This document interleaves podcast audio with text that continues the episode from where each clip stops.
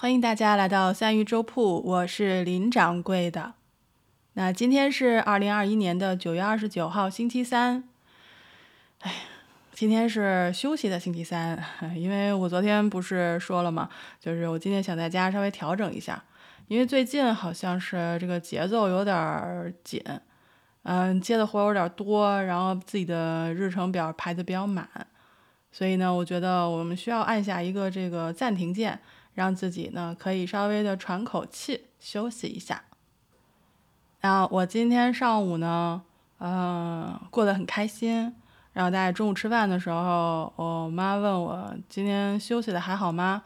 我说挺好的啊。我说我今天上午特别开心。然后她问我干啥了？我说我啥也没干。然后我妈说不错啊，保持。她问我要不要多休息几天？我说，嗯，这种精神状态其实是需要大概，比如说一周到十天的这种时间啊，然后你可以不用去管你的生物钟，不用去管你的是这个日程表，然后你就可以就是修复修复过来。但我觉得我现在还没有这么焦虑吧，就是大概休息一天，让自己稍微停一停，然后整理一下我自己的思路，这样我才能够更好的去。嗯，更好的去安排我的工作，还有咱们的播客录制。当然了，还有这个每天的直播间。其实想想，真的是，嗯，有的时候就会想说，嗯，我不能不把这个播客做好。为什么呢？因为我其实是相当于把我跟我父母相处的时间拿出来了一部分去做播客，去剪辑，嗯，去去访谈这些。我那时候就想呀，我说，嗯，我要是做不好的话，其实是非常辜负了我，嗯，这些时间的，因为我把这些应该用在我最我最真爱的人身上的时间，用来了，呃，对付一些，嗯，作品，我觉得这个是我真的是没有办法接受的，所以呢，就是在。这些这几个月吧，一直在学东西，一直在思考我要怎么样能够把这个作品做出来，以及我未来作品的方向。主要是我现在就是觉得能力太差，需要学的东西太多，然后需要开阔自己的眼界，需要去多认识一些新的朋友。当然，我也非常感谢昨天来到直播间，然后关怀我的朋友们啊，因为每个人上麦来都跟我分享了一下他的生活，然后还就是做了一些梗，然后让我能够精神振作，然后继续的去做我们的这个节目。啊，我在此呢也是感谢昨天来到直播间的朋友们，无论是你有没有上麦，还是说在下面嗯打字。还是发图，然后一直是想让我振作的这种心情，我收到了，然后也会也是给我加油鼓劲儿了，非常非常感谢大家。另外呢，就是昨天因为这个心情不好啊，我们还唱了一段《探清水河》啊，新来的朋友有听到了，然后就 不能说旧友，老友们也有吐槽，说你就会这一首曲子，你还不唱全了。